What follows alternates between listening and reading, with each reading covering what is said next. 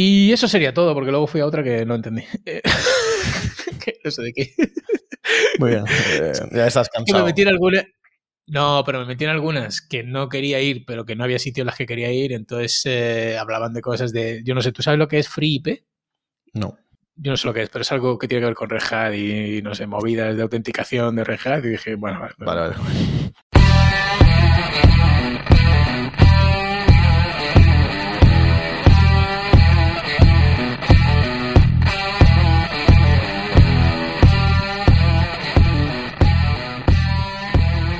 Bienvenidos a un nuevo episodio de Consider Hardful, episodio número 10, temporada 6. ¿Qué tal, Mauro? ¿Cómo andas?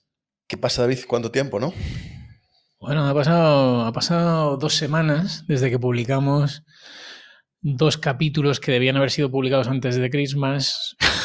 sé que un puto desastre. O sea, llevamos, llevamos un, un, un desajuste hormonal muy tocho. Pero todo tiene su explicación y ya está. No vamos a aburriros no- con nuestra. Todo tiene su explicación y no la vamos a dar. Y no la vamos a dar, por supuesto. O sea, Eh, eh, digamos que hemos estado cerrando patrocinios, eh, contratos con patrocinadores, en fin, unas cosas loquísimas. Y como otro año más que no tenemos un duro. Entonces, eh, vamos a. Me apetecía empezar con un, empezar el año, ¿no? Porque este es el primer podcast que grabamos este año. Vamos a ser sinceros con la audiencia. De hecho, supongo que lo habrán entendido porque en los podcasts que publiqué después de Navidades hablábamos de que ya venían las Navidades y no sé qué, o sea que bueno, da igual. Entonces, este es el primer podcast que grabamos después de, de este año y la semana pasada estuve en el FOSDEN, en el FOSDEN 2024. Entonces, como para empezar así con un podcast un poco ligerito, pues le había comentado aquí a mi colega Mauro, oye, ¿quieres, te apetece que te cuente un poco lo que he visto en el FOSDEN? Y Mauro ha dicho, la verdad es que no, pero bueno, me entra, me entra, me entra, la verdad, pec. Dios. Ok, total. Eh, pues sin más dilación, porque ¿para qué vamos a, a perder más tiempo, no? Te paso ya directamente a contarte eh, cositas, ¿vale? No son todas las. eh, no te voy a hablar de todas las que fui, voy a hablarte de las interesantes. Y, y también te voy a hablar de algunas que seguro que no son interesantes, pero que bueno, que me acuerdo. Entonces, la una de las que fui, bueno, por ponerte un poco de contexto, no sé si alguna vez has estado en el FOSDEN, o has estado en el Codemotion, o has estado. Pero bueno, es un, es un rollo así, ¿vale? Es una conferencia en una universidad con un montón de salas a la vez. Y claro, tú y una agenda brutal. Entonces tú haces, es un desideratum. Dices, yo quiero ir a esta sala, pero luego a lo mejor no puedes entrar. Entonces te jodes y te vas a, siempre al auditorio, que hay siempre sitio. Entonces, eh, yo los tracks en los que estaba más interesado era en web performance, en Rust y en inteligencia artificial. ¿Vale? Y esto fue lo que salió, porque no, no fue factible, ¿no? Fui, la primera a la que fui, eh, no fue la primera, perdón. Una de las que fui, ¿vale? Es eh, un chaval, un señor, que hablaba sobre recycle, rebuild and reuse. Pe- Pero era de programación la charla. Era de programación, era de Ah, programación. vale. Es de, de esas cosas que tantas veces hemos hablado tú y yo aquí, que es eh, cómo te enfrentas a una base de datos legacy. A una base de datos, no, a una base de código legacy. Ajá. Y entonces, pues este tío eh, se ve que lo del refactor no le mola y entonces se ha, incu- se ha inventado tres palabras nuevas: recycle, rebuild, reuse. Pues nada. ¿Vale? Y a facturar. Y a facturar, click clock, ¿vale? Y nada, pues el tío es eh, un consultor, no sé qué y tal, y ahí, bueno, pues nos enseñó un caso de éxito de- en el que tenía que meter no sé qué movida con Salesforce y no sé qué y tal, y no sé qué. Muy, bueno, un poco bla. Una charla bien, de estas motivacionales, de tal, cómo enfrentarte al código legacy, de puta madre. Bueno, nada, nada muy interesante. Luego pasamos, luego fui a otra, esta sí me interesó más, ¿ves? En la que hablamos de cómo funciona el Level Loop. Esta yo sé que te mola a ti, el Level Hostia, Loop. pero esta es la mítica charla, ¿no? Es la, mica- la mítica charla, efectivamente. Eh, O, o hay un- o salió el Event Loop 2. Y... no, no, no, no, no, no. Lo que pasa es que eh, en una charla, en principio, eh, bastante, bastante básica, pero, pero, bueno, con alguna idea, ¿vale? O sea, no, no se metía tanto en cómo funciona el Event Loop, ¿vale? Que dijo, bueno, pues eso ya lo miráis vosotros. pero venía a preguntarle a la audiencia si, si, el, si el código simplemente por ser asíncrono es no bloqueante. Simplemente, no sé si la pregunta era por usar await, creo, ¿vale? Ya, ya no es bloqueante, ¿no? Entonces, hizo una comparativa, y este fue muy interesante, hizo una comparativa de la librería cripto, de Bcrypt. JS y Bcrypt, ¿vale? Bcrypt JS está hecha en JavaScript, puro, ¿vale? Y Bcrypt en- eh, está hecha en C++. Vale, entonces hizo una comparativa de performance. Y fue muy interesante porque cómo funcionaba eh, Bcrypt, que es bloqueante, o sea, bloquea el hilo, o, bueno, quiero decir, bloquea el hilo si no, si no lo mandas fuera de, Sí. de ¿A otro, thread? ¿A otro thread? otro thread. Pero no, perdón, Bcrypt, no, al revés. Déjame pensar. Venga, va, lo sacamos, ¿eh? Va, va, va. Déjame pensar. Yo creo que siempre es asíncrono porque es C++ y, y evidentemente es una operación input-output y, y Node ya la manda fuera de- de- del, hilo, del hilo principal. Pero la prueba que hizo fue con Bcrypt en asíncrono y síncrono. Sí, yo creo que fue eso lo que hizo. Entonces fue interesante ver cómo la, la síncrona termina antes que la asíncrona. Pero porque Bcrypt JS lo que hacen, ¿cómo, crees que simulan? O sea, ¿cómo crees que hacen que Bcrypt JS sea asíncrono? Porque corre todo en el. ¿Cómo lo harías tú? O sea, claro, depende. O sea, puedes hacer rollo. parti- O sea, hacer como un schedule, rollo, ir ejecutando Ahí está. generadores. ¿no? Hacen, hacen un chunk, o sea, van, van, van troceando lo que tienen que encriptar, ¿vale? Ajá. Eso ya no sé, habrá hay una rolla matemática de cómo hacer eso bien. Y entonces lo separan en un montón de pequeños procesos y los van poniendo en cola. Bueno, pues eso, eh, básicamente se demostró- lo que demostró el fulano, bueno, lo que probó, lo que enseñó es, mira, pues si lo, si lo ejecutáramos todo, iría más rápido que si lo hacemos en chunks, pero evidentemente los procesos estos se quedarían bloqueados, el resto de procesos hasta que termine este proceso, ¿no? Y, y bueno, fue, fue, a ver, nada del otro mundo, pero bueno, interesante ver toda la explicación, ¿no? Y tal, y cuándo deberíamos usar eh, Bcrypt o, o si deberías usar Bcrypt JS, que es mejor, que es peor. A veces no tienes la opción, por ejemplo. Si estás en browser, pues ya te, eso te jode si tienes Bcrypt JS, pero bueno, fue interesante. Yo creo que hay mucha gente que no, que no tiene estos conceptos claros y aquí yo creo que lo hemos hablado alguna vez, ¿no? De hecho, grabamos un podcast sobre esto, si no recuerdo mal, sobre programación asíncrona. Sí, sí, Yo sí, creo que sí. Yo creo que sí. ¿Algo- pero ya hace ¿Algo que opinar sobre esto? Ibas a hablar poco, ¿eh? Sí, voy a hablar poco. No, la verdad que el tema del eh, event loop y tal eh, lo tengo un poco aburrido, porque es que siempre vas a una conferencia y alguien explicando el loop, pero tampoco trae muchas cosas nuevas, quiero decir. Bueno, lo único que presentaron, espérate que me acabo de acordar, lo único que presentaron, que yo no lo... Claro, ¿qué pasa? Eh, que yo estoy muy sesgado porque yo estoy en el browser, ¿no? Claro, y entonces presentaron una librería que se llama Piscina, que, lo que es un pool de threads, ¿vale? Y que puedes lanzar. Eh, lo que venía a decir es, oye, pues en lugar de, eh, de, mm, de lanzar todo esto en el event loop, puedes hacer que corran en threads, ¿no? En, threads independientes utilizando una de estas librerías. Claro, tú en el- Claro, tú del browser dices, claro, un web worker, ¿no? O tal, o eso ya es algo que se hace habitualmente cuando quieres descargar o mandar algo fuera del hilo principal y quieres que se ejecute eh, seguido, que era un poco lo que decía el fulano, ¿no? Bcrypt, si lo ejecutas todo seguido va más rápido que si ejecutas los chunks. Entonces, ¿qué pasa si te interesa por lo que sea que se ejecute todo seguido, ¿no? ¿Cómo lo haces? Entonces presentaba esa librería, que ya te digo, que no sé si será español o no, pero se llama Piscina, y que te permite en Node lanzar threads aparte del, del thread principal. Vale, pues ya está, era un poco eso. Vale, sin Y más to- también. Toda esa, toda esa. Bueno, em, y- y mostró una herramienta bastante chula de estas que te muestra que puedes poner un código y te muestra cómo se van mandando las cosas a las distintas colas y a los distintos threads. Y luego también habló de cuánto, cuánto es el número de threads que tiene por defecto, como mínimo, que tiene una instancia de Node. No sé si lo sabes. No, Pues por el culo te la hinco. ya lo sabes. perfecto. Eh, muy bien. Bueno, súper interesante eh, todo lo que... Bueno, esta fue chula, ¿eh? Esta fue chula. Lo que pasa es que, claro, no, yo contándola lo mismo no, pero esta fue chula. Ajá. Luego hablaron de eh, sistemas de compilación. Eh, ¿Sabes de lo que hablamos, no? No. ¿Cómo que no? De esto de bundler y mierda de esta que se utilizan en JavaScript para, para Ah, hacer vale, todas las vale. putas magias, ¿vale? Ah, no, es que tú dices de sistemas de compilación en, en genérico y no sé, ¿sabes? Rollo... Y entonces estuvieron hablando, pero bueno, no voy a, no voy a, no voy a aburriros, básicamente que uséis NX. No sé qué es, Vale. no sé qué es en X. Mira, acabo de aprender algo. Pues, Eh, pues eso es algo para lo que estoy yo aquí. ¿Para Smart qué? monorepos. Sí, sí, pero es un. Pero tiene más cosas. O sea, se, se comporta bastante bien con monorepos, por lo visto. Está hecho con Rust, que es, claro, Sí, está hecho con Rust, por supuesto. haces, una landing page y pones está hecho con Rust y es como... uf. Y una comparativa de performance y claro, es como... Y dices, ya está, es que yo, ¿para qué quiero más?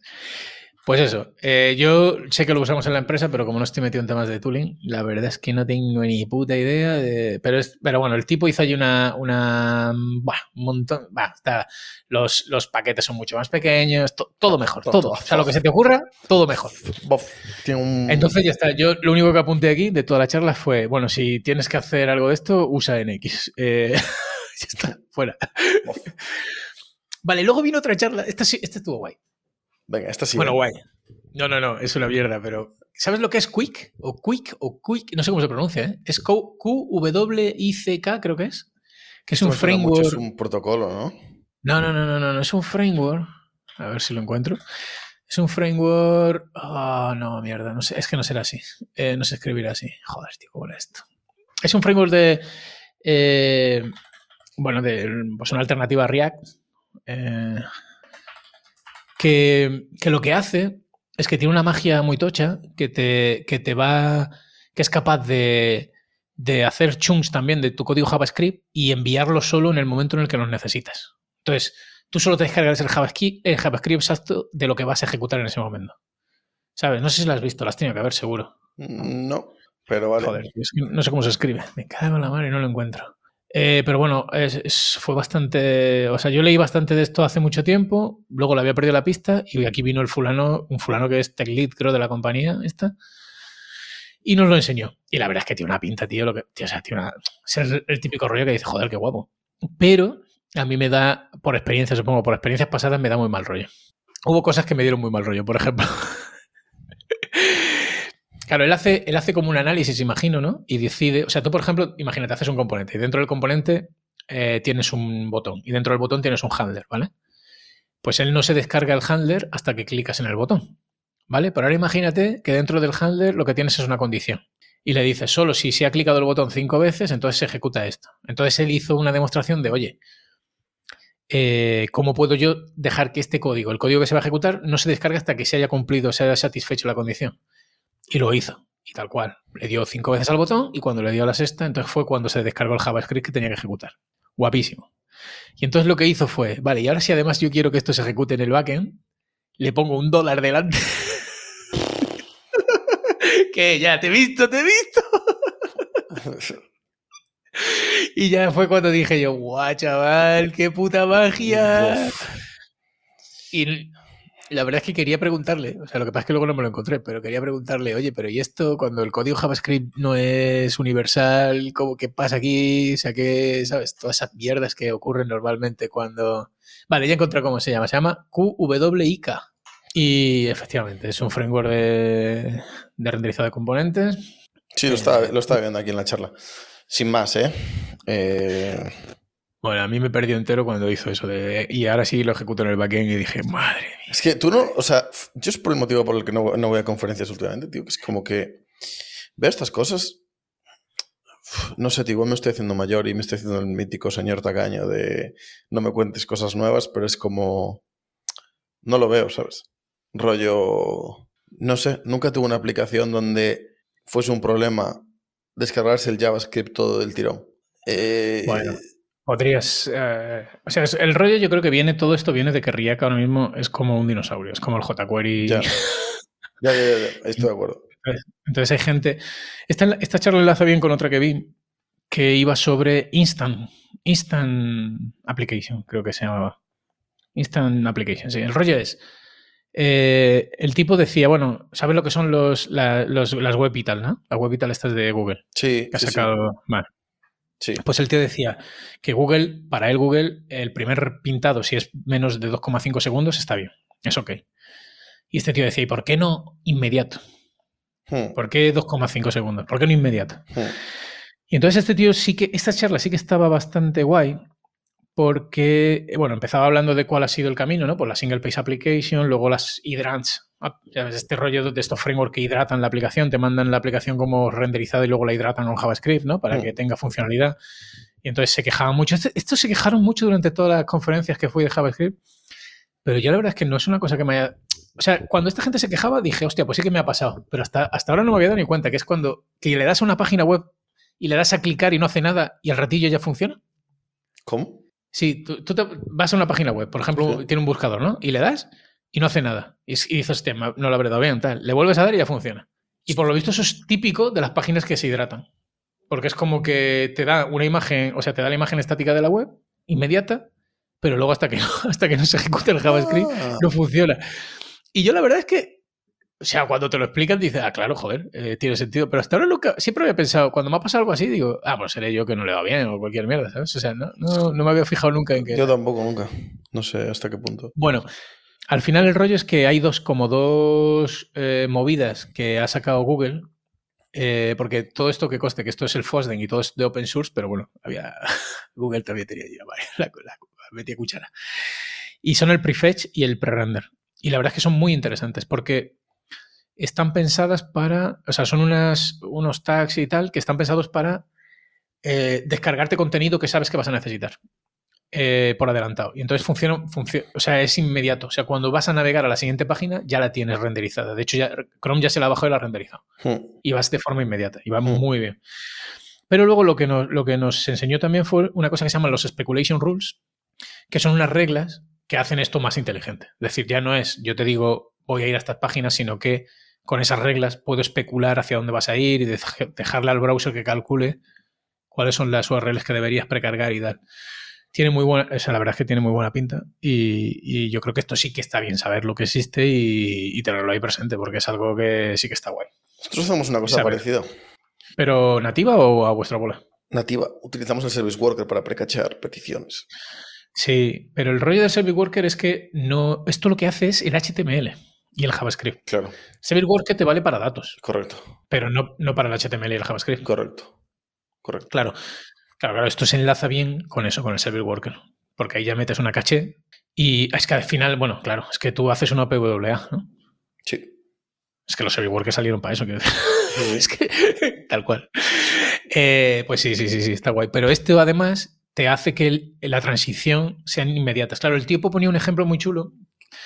Yo es que como no CSS y yo no nos llevamos, pero se ve que la gente usa CSS y, y, y hace unas transiciones guapísimas. Ajá. Y cuando tú no haces el prefetch, esas transiciones te las pierdes. O son muy laggy, ¿sabes? O sea, tú a lo mejor quieres hacer no sé qué y entonces es muy laggy. Pero si haces el prefetch, es inmediato porque la, la página ya está en el cliente. Entonces hacer esa transición es, es muy, es muy sale, o sea, sale bien de verdad. O sea, sale- parece, para- prácticamente parece una aplicación nativa.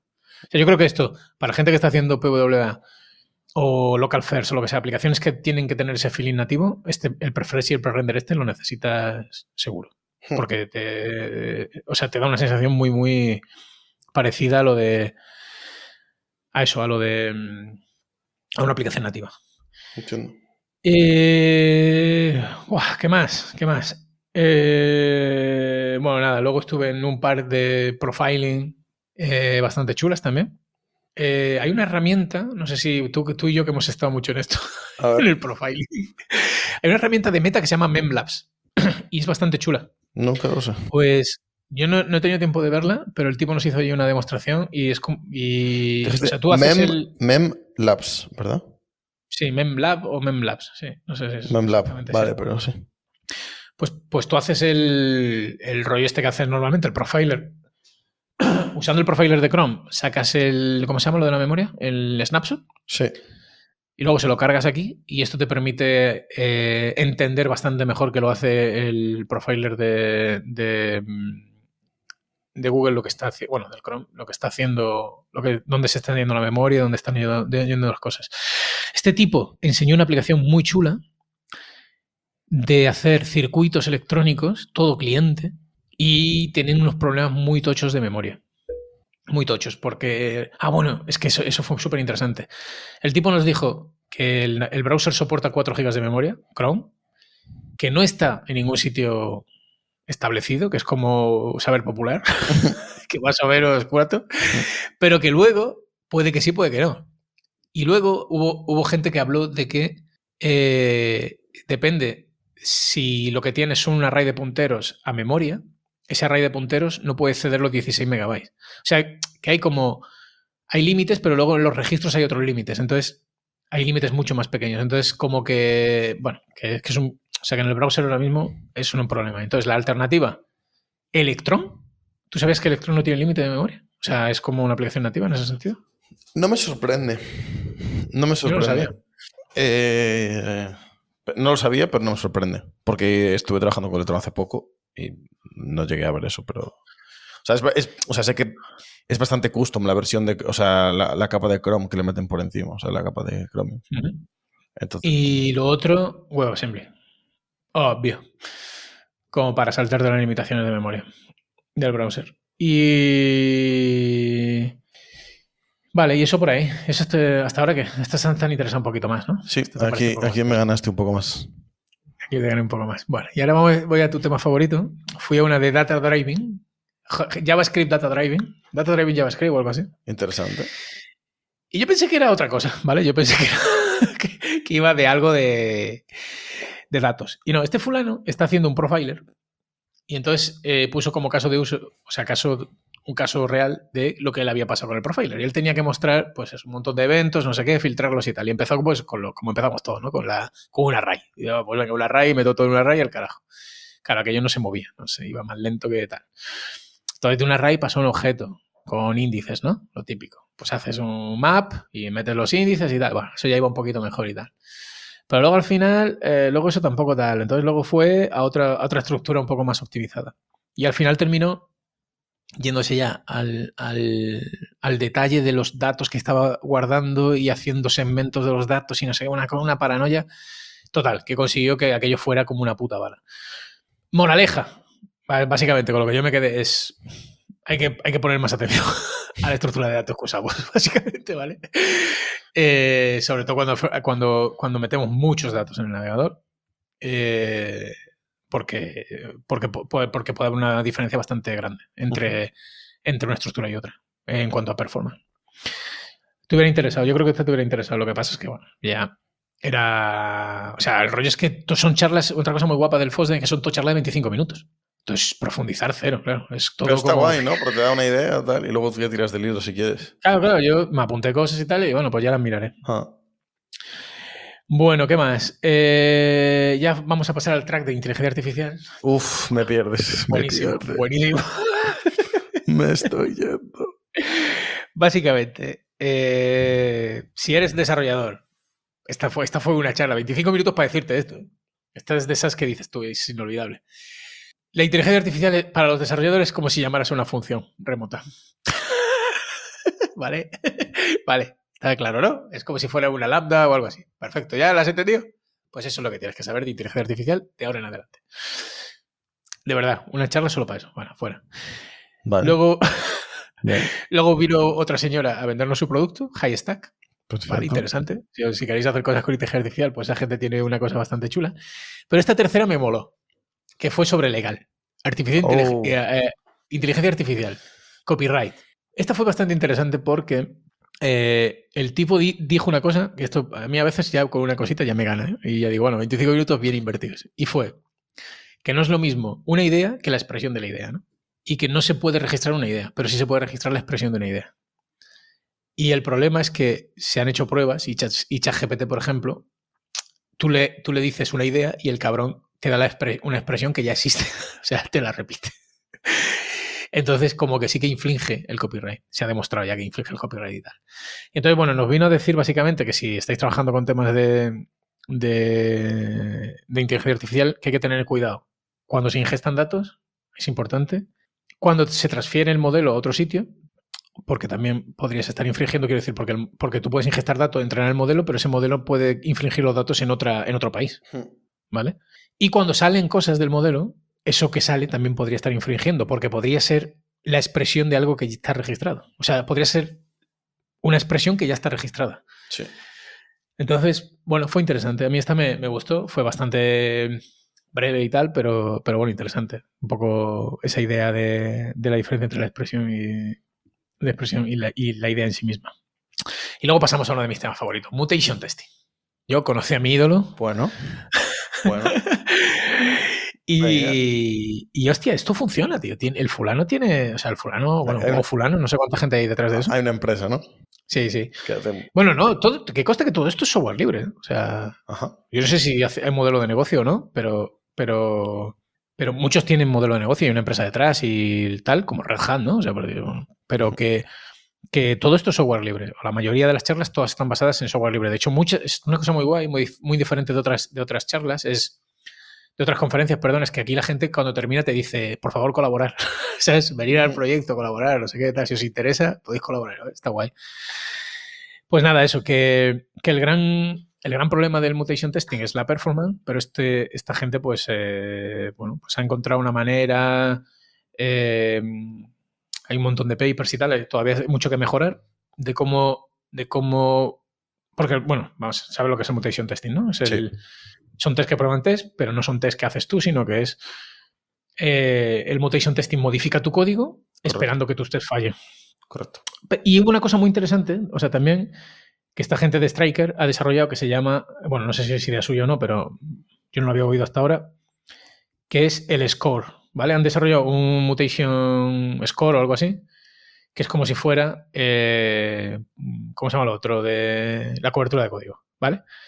Esto está muy guay, porque claro, evidentemente, no todos tus test van a fallar cuando modifiques eh, un código, porque es muy difícil realmente entender cuándo deberían fallar, ¿sabes? O sea, a lo mejor hay una, se hace una modificación, pero eso no, no debería hacer que fallen los tests. Ese es el gran problema del mutation testing. Primero, entender qué modificaciones son las que deberían hacer fallar el testing, el test, y luego que eso se haga rápido.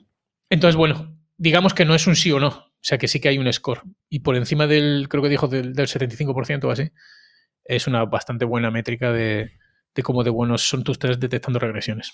Interesante. Es un tema que me interesa, la verdad. Porque. Pues Striker se llama la librería, Striker JS, y funciona bastante bien. Yo las pruebas que vi allí, ya te digo, no la he probado todavía, pero, pero vamos, que lo que dijo el tipo fue: esto se puede usar ya. Esto no tenéis que esperar más. Hay problemas todavía de performance y tal, pero en general en el 90% de los casos esto está ya listo para usar. O sea que me parece bastante, bastante interesante. Y eso sería todo, porque luego fui a otra que no entendí. no sé de qué. Muy bien. Eh, ya estás cansado. Me metí en alguna... No, pero me metí en algunas que no quería ir, pero que no había sitio en las que quería ir. Entonces eh, hablaban de cosas de. Yo no sé, ¿tú sabes lo que es Free IP? No. Yo no sé lo que es, pero es algo que tiene que ver con Red Hat y, no sé, movidas de autenticación de Red Hat. Y dije, bueno, vale. vale, vale. Entonces ya está. estuve ahí, me daba palo salirme porque éramos cuatro gatos y, me la chupé entera. y alguna más que hubo por ahí de ingesta de data y tal. Las típicas que vas porque eso, porque las que quieres ir están petadas. Y, pero bueno, en general me pareció, o sea, fue intenso, la verdad, fui a un montón, fui a un montón de, de, de charlas y terminé bastante cansado. Y no sé, eh, no soy yo, yo estoy un poco de acuerdo contigo en que las conferencias son un, hombre, no te diría una pérdida de tiempo, pero complicado de verdad es medir el ROI, es decir, el retorno de inversión de la conferencia. Pero, pero en este caso yo creo que, que, aprendí algunas cosillas que, bueno, me traje algunas cosillas que, que pueden serme útil. Ya veremos si son útiles o no. Sobre todo el tema de performance y tal. Eh, me parece interesante. ¿Cómo lo ves? Muy bien. Eh, yo para no tengo mucho que decir encima de eso. Eh, hace mucho tiempo que no veo una conferencia. Bueno, hace un año y medio, realmente no hace tanto. pero sí, creo que es complicado medir el impacto, pero bueno, al final muchas veces si aprovechas la oportunidad para estar con gente del equipo, si a lo mejor trabajas en remoto o tal, ya te compensa. claro, tío. Eso, había unos fulanos allí que iban de Valencia, que eran 41. Hostia. O sea. 41. Esto es Bruselas, ¿eh? Estamos hablando. 41 personas, tío. Puta locura. Sí. yo creo, yo creo que para ese tipo de cosas está guay. Porque además, mira, pues te, ahorras el, el rollo este de estar todo junto, ¿no? ¿Cómo se llama eso? Bueno, cada empresa lo llama de una manera. El offsite o. El offsite, sí. Y, y los tienes allí todos los frikis recogidos. Y bueno, no está mal, no está mal. Estuvo bien.